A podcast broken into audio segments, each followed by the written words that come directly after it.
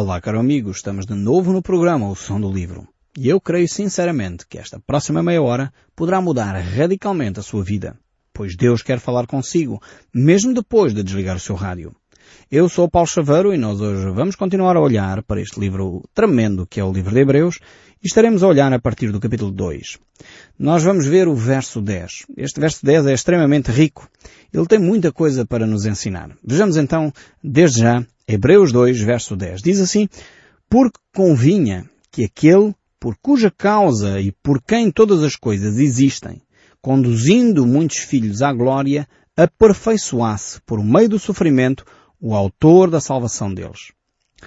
Então temos aqui um texto bastante rico, eu tentei ler de uma forma pausada para nós podermos analisá-lo e no fundo eh, este texto aqui eh, mostra o propósito de Deus ehm, é de facto levar muitos dos seus filhos à glória, a este, a este relacionamento com Deus. Esta ideia de glória é então não só, enfim, majestade, não é só luz, não é só brilho, é de facto um relacionamento. Estamos a falar de uma relação com Deus. Deus quer levá-lo a si e a mim numa caminhada com Deus para nós conhecermos melhor quem Deus é. No fundo, traduzindo isto por outras palavras, é isto. O desejo do coração de Deus é que nós o conheçamos. Este é o propósito de Deus. Uh, nós, uh, nesta caminhada com Deus, e nós encontramos isso em toda a Escritura, desde o Gênesis ao Apocalipse, nós vemos que o propósito de Deus é dar-se a conhecer e a levar o homem ao conhecimento de quem Deus é. E quando nós caminhamos nesse processo de conhecer Deus, de vivermos mais próximos da vontade de Deus, então é como se estivéssemos de facto a ser conduzidos a essa glória a experimentar essa proximidade com Deus, a vivermos aqui realmente esse, esse momento de comunhão com o Pai. E nós temos aqui uh, esta ideia também noutros, noutros capítulos do livro de Hebreus, esta mesma ideia do relacionamento, do ser conduzidos à glória, do, do procurar, uh, Deus procurar levar o homem à salvação, um encontro com Cristo.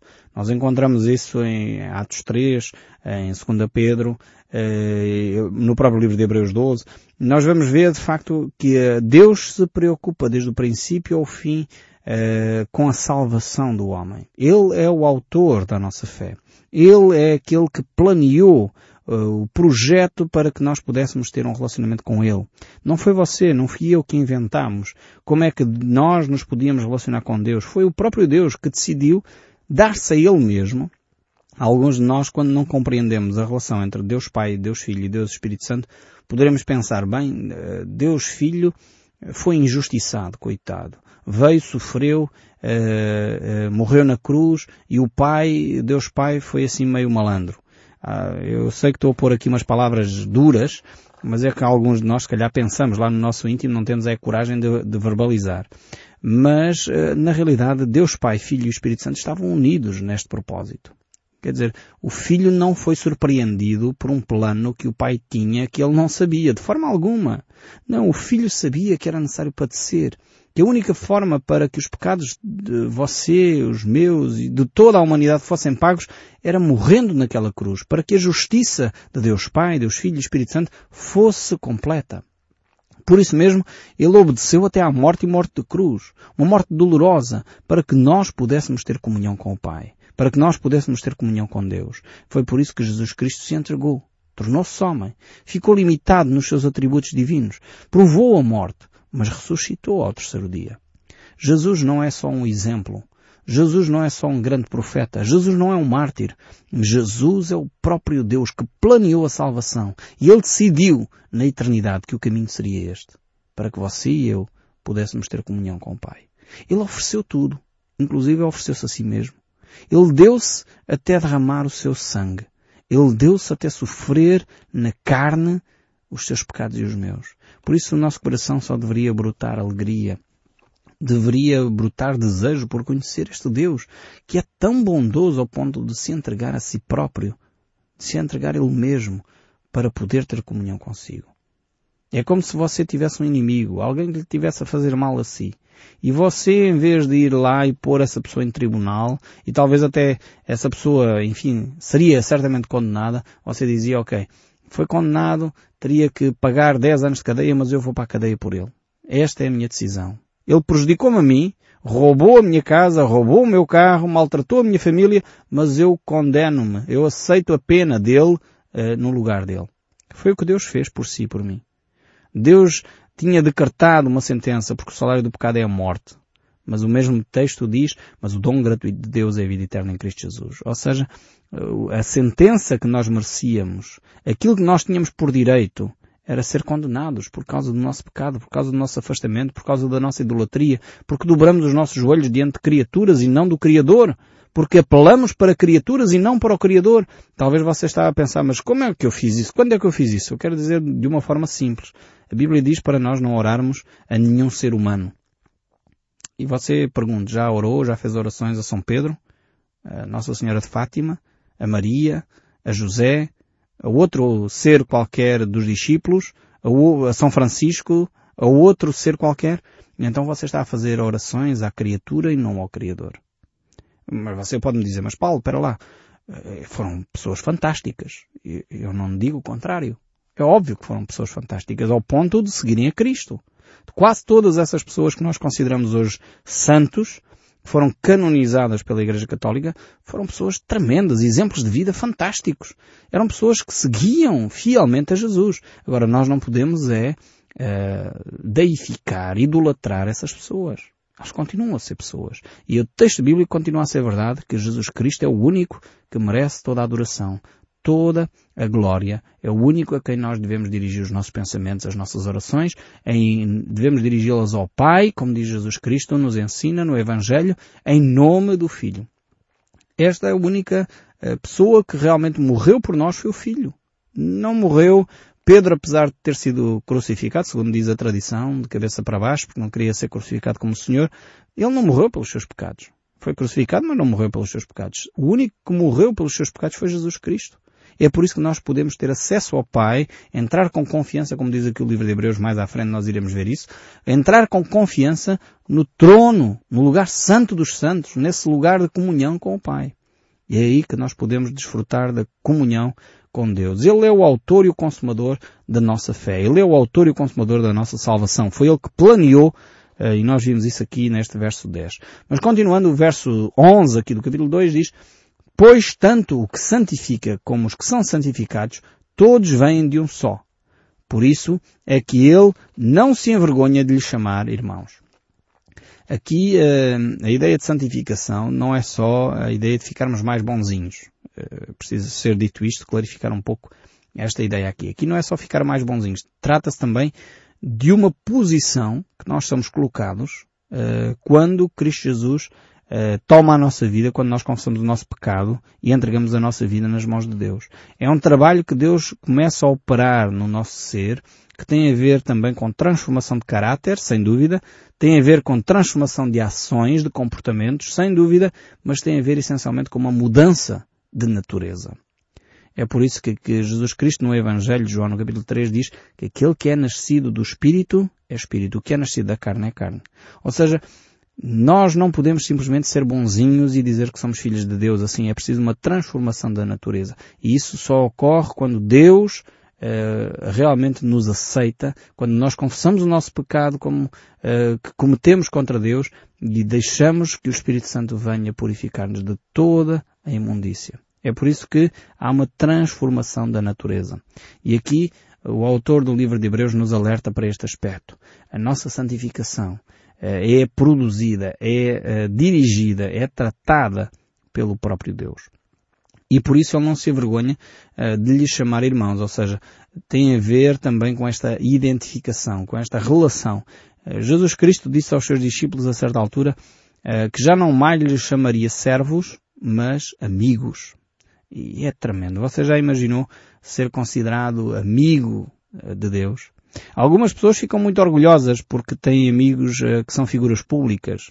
Se calhar são amigos do Primeiro-Ministro, são amigos do, do, Presidente da República, são amigos do Secretário de Estado, isso, ou do Presidente da Câmara. Isso dá-lhes ali uns certos favores, eh, enfim, têm alguns favores. Agora você já imaginou o que é ser irmão de Deus, irmão e amigo de Deus. Deus trata-nos dessa maneira. Mas não desprezemos. Ele não deixa de ser Deus. Não deixa de ser quem é. Simplesmente Ele dá-nos esse acesso essa possibilidade de termos um relacionamento familiar próximo, não mais um relacionamento de temor, não mais um relacionamento de medo, mas um relacionamento de amor. E este relacionamento que Deus quer estabelecer consigo.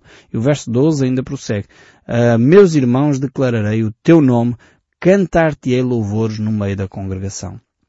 Cristo não tem vergonha de, de se identificar consigo. A minha pergunta é, você tem vergonha de se identificar com Cristo? Cristo não tem vergonha de se identificar consigo. Mas se calhar alguns de nós, quando somos confrontados, dizemos, não, não, não, não, eu não, não vou à igreja. Ah, não, eu nem, nem leio a Bíblia. Não, não, nem ouço o programa o som do livro, que horror. Cristo não tem vergonha de se identificar consigo. Ele até lhe chama irmão assim. Chama amigo. A pergunta é, você tem vergonha de se identificar com Cristo? Ou você tem a ousadia de dizer, eu conheço a Cristo? Eu conheço pelo nome. Eu conheço e sou dele conhecido. Eu tenho um relacionamento profundo com Deus. Eu posso apelar a Deus e acontece. Eu oro ao Senhor e Ele ouve as minhas orações. Eu falo com Ele e Ele me responde. Você tem este relacionamento com Deus? Aqui o autor de Hebreus diz que este Deus já não é um Deus de temor, um Deus de quem nós temos que estar assustados. O povo hebreu tinha esta mentalidade de Deus não se podia tocar. Por isso lá no templo eles tinham um lugar chamado Santo e depois separado por um véu tinham um outro lugar que era o Santo dos Santos. Naquele lugar Santo dos Santos só se podia entrar uma vez no ano com sangue de um animal uh, inocente de um ano, um cordeiro de um ano, para sacrificar pelo pecado do povo. E ali, se o sacerdote ou o sumo sacerdote naquele ano não tivesse cumprido o ritual uh, de purificação como deve ser, ele poderia pagar com a vida o facto de se apresentar diante de Deus de uma forma indigna. Aqui Deus está a dizer, eu posso, eu quero ter um relacionamento de família contigo. Não mais precisas estar com essa atitude porque o sangue que foi oferecido, o sangue de Jesus Cristo, foi um sangue perfeito. Por isso eu posso cantar louvores na congregação. Por isso eu posso ter um relacionamento com Deus de alegria. Por isso eu posso me alegrar na presença de Deus e dos meus irmãos. E aqui, mais uma vez, o autor está a citar o Salmo 22, esse salmo ciânico, esse salmo que nos fala da cruz, fala de Cristo, e ele diz no verso 22 do mesmo Salmo 22, a meus irmãos declararei o teu nome, cantar-te-ei louvores no meio da congregação. O autor de Hebreus está a citar claramente o texto bíblico mostrando que Deus quer se relacionar connosco desde sempre. Deus é um Deus que não tem vergonha de se identificar connosco.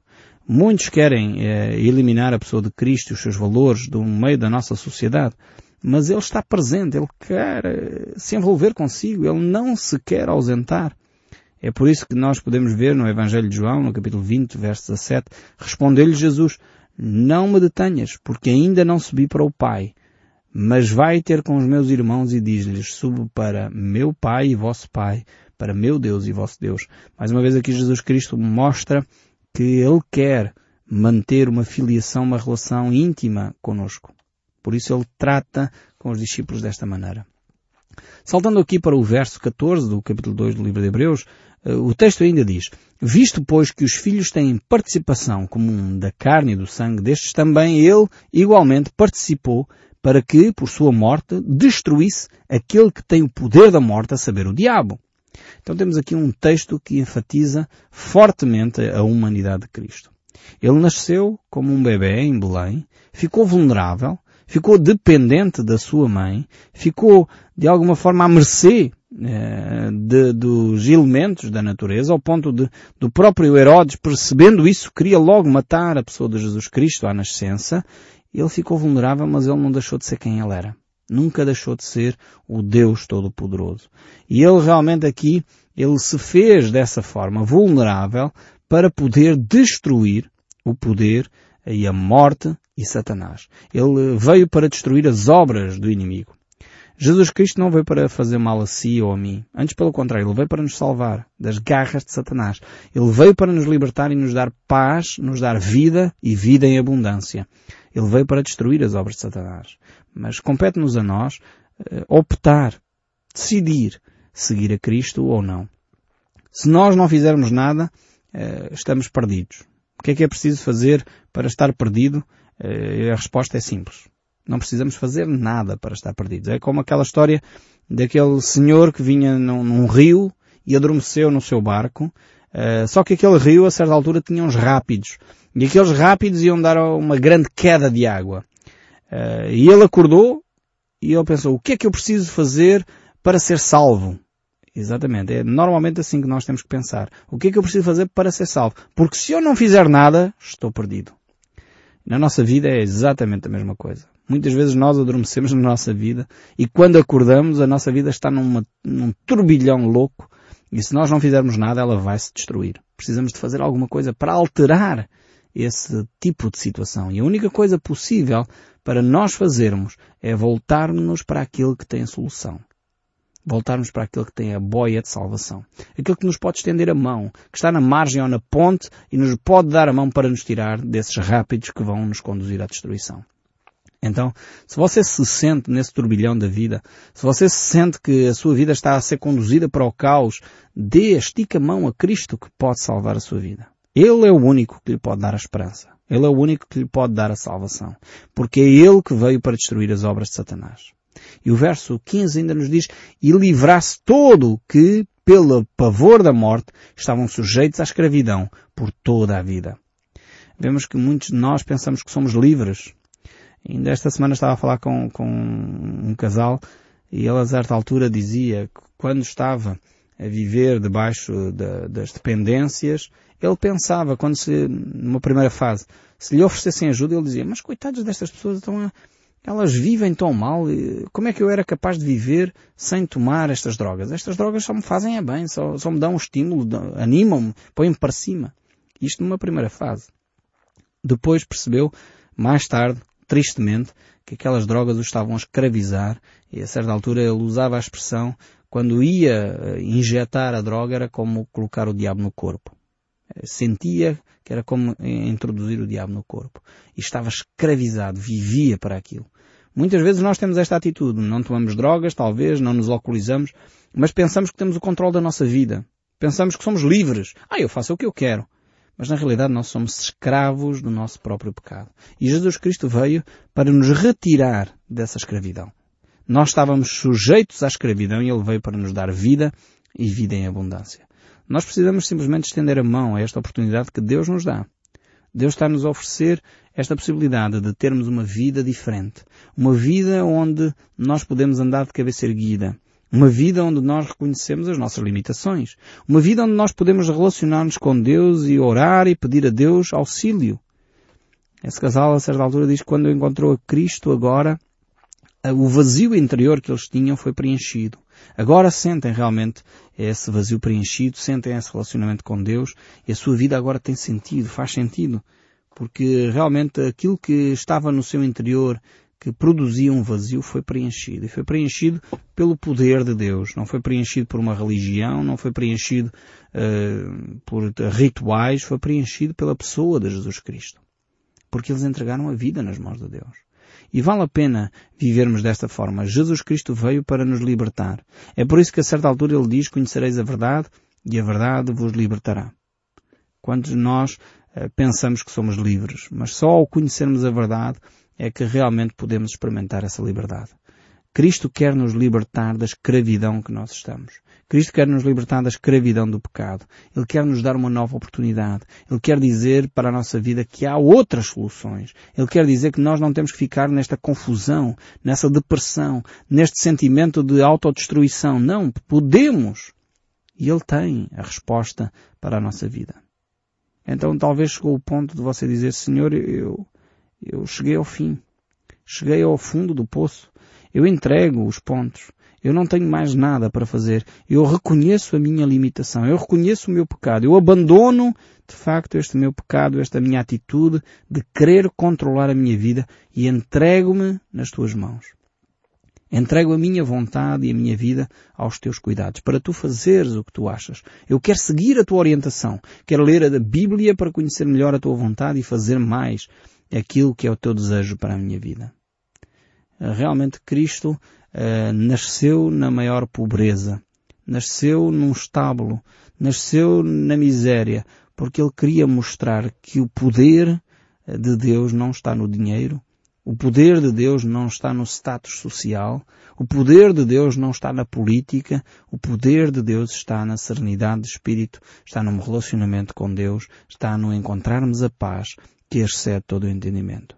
E é por isso que nós podemos ser livres da escravidão, porque Deus tem uh, para cada um de nós, acessível a cada um de nós, essa ferramenta que nos pode libertar. E isso é o sangue de Cristo derramado naquela cruz.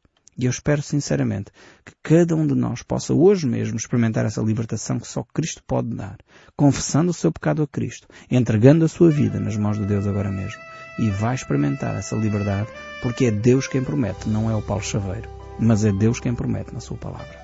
E eu espero sinceramente que o som deste livro continue a falar consigo, mesmo depois de desligar o seu rádio. Que Deus o abençoe ricamente e até ao próximo programa.